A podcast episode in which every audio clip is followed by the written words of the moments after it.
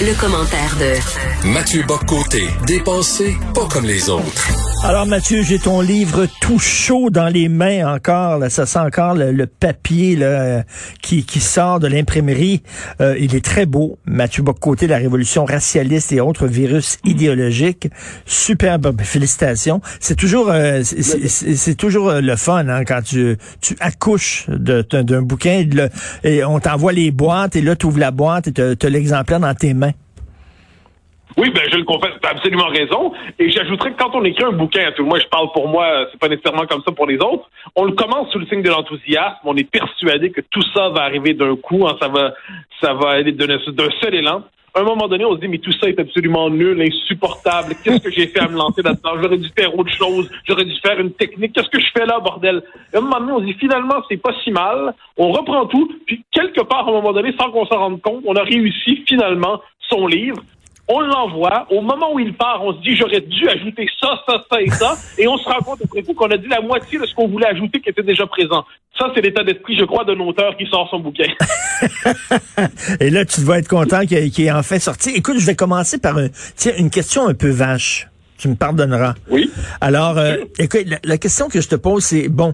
Euh, est-ce que prendre au sérieux ce mouvement-là, parce que tu as écrit un livre sérieux où tu réponds à leurs arguments, où tu démontres la logique derrière ça, est-ce que ce n'est pas leur faire trop d'honneur? Est-ce que euh, la, meilleure ah, façon de démonter le mouvement woke n'est pas de le ridiculiser, de le montrer pour ce qu'il est, c'est-à-dire un rassemblement de sornettes?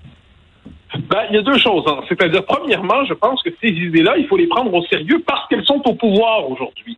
Quand dans les entreprises, quand au gouvernement fédéral, comme tu le notais en chronique la semaine passée, quand les Radio-Canada, quand aux États-Unis, c'est la norme à Coca-Cola, à Ben Jerry's, toutes les entreprises, quand c'est cette idéologie-là qui est, euh, avec tout ce concept de, du racisme systémique au privilège blanc, à la blanchité, à la fragilité blanche, au suprémacisme blanc repensé comme fondement des sociétés occidentales, ce discours-là n'est plus cantonné dans deux ou trois facultés de sciences sociales aux États-Unis ou dans une faculté de littérature comparée. C'est le discours dominant qui s'est normalisé dans les pratiques administratives de l'État dans le monde occidental et ça traverse peu à peu l'Atlantique. Les, les Français en font l'expérience.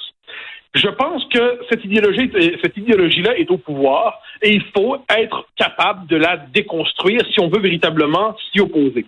J'ajoute une chose, il y a plusieurs manières, je crois, de s'opposer à l'idéologie dominante. Je pense qu'au XXe siècle, une des grandes forces d'une figure que j'estime beaucoup, comme c'est Raymond Aron, c'est d'avoir pris les marxistes au sérieux. Il les lisait, il les lisait, et puis ensuite, il les contredisait. Il les contredisait, puis ça faisait en sorte qu'il donnait, il permettait à son propre camp, en quelque sorte, d'aller au-delà du bon sens, au-delà du simple sens commun, puis d'avoir une réflexion de fond, une réflexion de fond sur les fondements du discours euh, qui, s'imposait à l'époque. Dernier élément qui me semble important, euh, on, on, se retrouve avec ce discours-là. Ce qui est fascinant, c'est que ces gens-là ne sont. On dirait qu'ils écrivent pour eux, ils écrivent dans l'entre-soi. Et ils ne se rendent pas compte de tout ce qu'ils écrivent quelquefois, ou peut-être se rendent-ils compte. Donc, quand on va les citer, puis qu'on tombe sur Ibrahim X. Kendi, qui nous dit que le vrai danger aujourd'hui pour le racisme, c'est pas la alt-right dont on nous parle, c'est la prétention à l'universel qui consiste à pas fonder la société sur la, sur la couleur de la peau. Quand on tombe sur une phrase de Robin DiAngelo, qui est la, la papesse des, des ateliers en rééducation antiraciste, qui nous dit qu'elle veut se libérer de son identité de blanche parce que c'est tellement pesant et c'est pour avoir une vie meilleure, se délivrer d'elle-même, mais elle sait qu'elle n'y arrivera jamais jusqu'au bout tellement c'est incrusté profondément en elle ces gens-là, il faut voir jusqu'où ils vont. Quand on les lit, on comprend qu'ils sont sérieux. Ils sont très sérieux. Ils sont d'un terrible sérieux. De ce point de vue, je les prends au sérieux pour les contredire. Philippe Murray, si un nouveau Philippe Murray apparaît, je, euh, j'en serais très heureux. Il va être formidable. Il va, il va, il va décomposer ça avec un humour ravageur. Euh, toi, dans tes chroniques, quelquefois, tu as l'air de tourner euh, en ridicule, effectivement, ce discours-là. Tu en, tu captes l'absurde et tu le dévoiles aux, à ceux qui ne qui sont pas familiers avec ces débats-là. Moi, j'ai mon travail là-dedans, c'est d'aller au texte, d'analyser le texte tel qu'il se présente à nous, de partir à la recherche du noyau idéologique pour savoir ce qui nous attend, pour savoir ce qui nous attend. Parce que c'est l'avantage de lire ces gens-là directement. Quand on les prend au sérieux, on voit ce qu'ils nous mijotent, on voit ce qu'ils nous proposent. Ça permet peut-être de s'armer intellectuellement. Et ce que j'aime, c'est que dans, dans le sous-titre de ton livre, c'est virus idéologique. Et j'aime beaucoup que tu que tu utilises le mot virus parce que c'est un virus.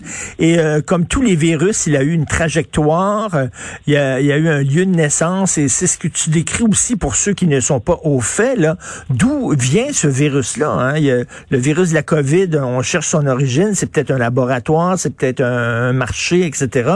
Toi, tu expliques que le virus est parti de France, est allé sur des campus aux États-Unis, et ça. Tu fais de tu suis la trajectoire du virus. Oui, et je sais aussi, parce que je disais tantôt que le, le sens commun ne suffit pas. Le bon sens, on le voit un peu avec François Legault, que, que j'estime qui tient tête à la théorie du racisme systémique. Mais en dernière instance, la ligne de défense des ministres du gouvernement, c'est ouais, mais on veut pas une bataille sémantique. Et puis non, non, non, non, non. C'est important les concepts parce que quand vous capitulez devant un concept ou quand vous vous contentez de dire c'est trop compliqué pour parler d'autre chose, ce concept finit par s'imposer. Donc ce que je cherche à faire, tu me pardonneras l'image parce qu'on est quand même dans une année qui ressemble à ça. Moi, je veux fournir les anticorps. Hein? Mmh. C'est-à-dire que devant ça, je pense qu'on doit être capable de réagir. La plupart d'entre nous, je pense qu'on le voit souvent, on, comprend plus ou moins ce qui nous tombe sur la tête parce que c'est tellement absurde en effet. On est quand même dans un discours qui pousse les gens à se définir exclusivement selon le principe racial. Ensuite, on va nous dire qu'il y a l'intersectionnalité, mais il y a une telle obsession raciale qu'on fait de la race une identité primordiale. Aujourd'hui, c'est quand même quelque chose. Je pense qu'il faut savoir qu'est-ce qu'on a devant nous. Ensuite, quand on fait l'histoire de ça, ben, je t'avouerai que moi, ça fait des années, d'un livre à l'autre, je suis toujours à la recherche de ce parcours intellectuel, de cette idéologie. Là, je cherche à voir parce que là, il y a une mutation. Hein. Pour rester dans le vocabulaire actuel, il y a une mutation. Le racialisme, c'est une radicalisation de tout ce discours multiculturaliste qu'on connaissait depuis des années. J'essaie de voir ce qui se passe dans cette mutation-là. Jusqu'où ça va nous conduire? Jusqu'où ça nous conduit? En fait, déjà, euh, on en parlait il y a quelques jours, l'exemple d'Evian en France qui dit buvez de l'eau, buvez de l'eau aujourd'hui. Puis là, on apprend que c'est la première journée du ramadan. Contestation sur les réseaux sociaux. Et on met le genou à terre, on s'excuse, on voulait pas provoquer. Ben, tout ça, c'est lié justement à cette culture d'entreprise nouvelle. Quand on voit aujourd'hui dans les, dans les entreprises l'approche EDI, équité, diversité, inclusion, qui consiste à infliger aux employés des ateliers pour les amener à renoncer à leurs privilèges blancs, à rompre avec la logique du racisme systémique. C'est transformer le lieu de travail en camp de rééducation.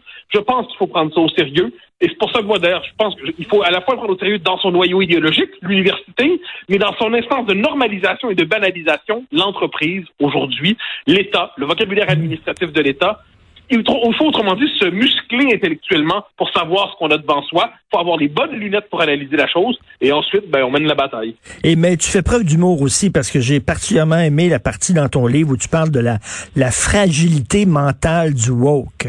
C'est drôle. Oui, oui, oui. À un moment donné, il faut voir le genre de concept qu'on nous propose. Hein. Et on est quand même devant des gens qui peuvent. Il y a tout le vocabulaire du trauma. Hein. Il y a tout le vocabulaire du trauma. Apparemment, il y a des traumas partout aujourd'hui. J'ai entendu le mot femme, la dualité homme-femme. Je suis traumatisé. J'ai entendu le titre Nègre blanc d'Amérique. Je ne m'en suis toujours pas remis. Mais si vraiment le simple fait d'entendre un titre de livre, vous ne vous en êtes pas remis, mes amis, il serait peut-être temps de faire une autocritique, hein, comme disaient les marxistes.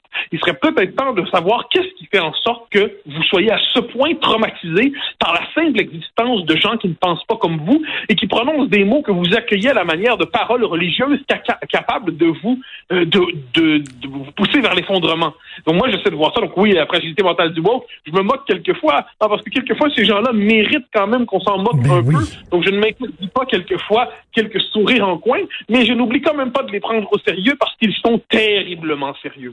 Écoute, dans ton livre, tu parles de Judith Lucie, tu parles de Radio-Canada, tu parles de Stephen Guilbeault, tu parles de Justin Trudeau. Quand tu écris un livre maintenant, parce que tu fais partie maintenant de la famille française aussi, es, tu es un, un intellectuel français et tu sais que tu vas être lu autant par les Français que par les Québécois. Tu dois prendre ça en considération, quoi? Est-ce que tu dis, ah, je vais mettre un peu moins de Québec parce que dans mon livre, parce que quand même le livre va sortir en France et comment tu vois ça? Non, je Moi, je considère le Québec, c'est mon ancrage dans le monde. Le Québec, pour moi, c'est pas une société optionnelle. Pour moi, c'est pas une société plutôt qu'une autre. C'est ici, à partir d'ici, que je me projette dans le monde. Donc, le Québec, pour moi, c'est pas une expérience à refouler, à dissimuler, à cacher, comme s'il n'était pas assez intéressante. Elle est pertinente en elle-même. Je pense même qu'elle a une pertinence aujourd'hui pour les Européens. Il faut pas voir, faut pas se tromper Ce qui se passe au Québec, on est au le point de contact, le point de frontière. On est un des terrains de bataille de tout ce qui se passe. D'un côté, notre, on résiste à ce discours-là, mais on le subit. Je pense que ce qui arrive chez nous, ça, ça intéresse, je le constate, ça intéresse les Européens qui disent ah oui, vous êtes rendus jusque là. Et là, on peut les, les mettre en garde en disant regardez jusqu'où on est rendu, regardez plus encore le Canada de Trudeau. Regardez ce qui se passe dans les campus. Puis moi, quant à moi, le Québec n'est pas une société optionnelle. Le Québec, c'est ma patrie, c'est mon pays. Et moi, je pense, je, je n'ai jamais honte de méditer sur ce que je pense qu'il y a d'universel en plus dans, dans, la condition québécoise. Je propose à partir d'une réflexion qui touche au Québec, mais tu noteras dans le livre, les exemples viennent de Grande-Bretagne, d'Écosse, de France, des États-Unis, du Canada anglais, pléonasme. Euh, je je m'intéresse à tous ces exemples-là. Mais c'est vrai qu'ici, c'est vrai qu'ici on est, c'est vrai qu'ici on est au front, on est un peu comme le canari dans la mine. Là. On, on, va, on va leur permettre de voir ce qui va s'en venir chez eux. Et en terminant, bien sûr, Mathieu Bocoté étant toujours Mathieu Bocoté, à la fin tu ramènes ça à la nation, tu parles de la nation. Tu pourrais écrire un livre sur les gâteaux aux carottes et ça finirait par une défense de la nation. Tu finis toujours par ramener ton thème fétiche, donc c'est dans ton livre. Mais, mais, mais, tu comprends pourquoi? Parce que lorsqu'on nous dit, c'est vous avez le choix, soit le, le choix entre l'universel désincarné, ou euh, qui, qui, a ses limites, comment on peut dire, ou la race. Et moi, j'ai un instant, non. C'est pas vrai. Je veux dire, la culture, c'est qu'est-ce qu'il y a de beau avec une culture? Moi, moi, je peux pas devenir, euh, je peux pas devenir noir demain. Puis un noir peut pas devenir blanc.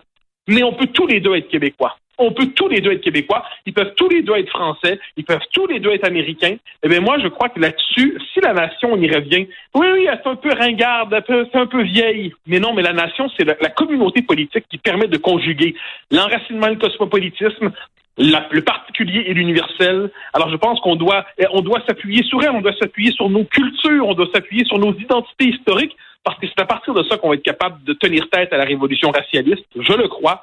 Euh, et par ailleurs, il se trouve qu'en Amérique, euh, ben, notre petite nation résiste. J'ajoute une dernière chose, si tu me le permets. Pense au 20e siècle, quand on a résisté au communisme euh, et, et, plus largement au, au totalitarisme. Solzhenitsyn s'est appuyé sur l'orthodoxie, c'est un russe, et sur le patriotisme russe. De Gaulle sur le patriotisme français. Churchill sur le patriotisme britannique. Eh bien, manifestement, quand vient le temps de défendre la liberté, de défendre les libertés, de défendre la démocratie, la nation est le pilier, le socle qui permet de donner des ressources morales, même spirituelles, s'il le faut, pour mener cette bataille.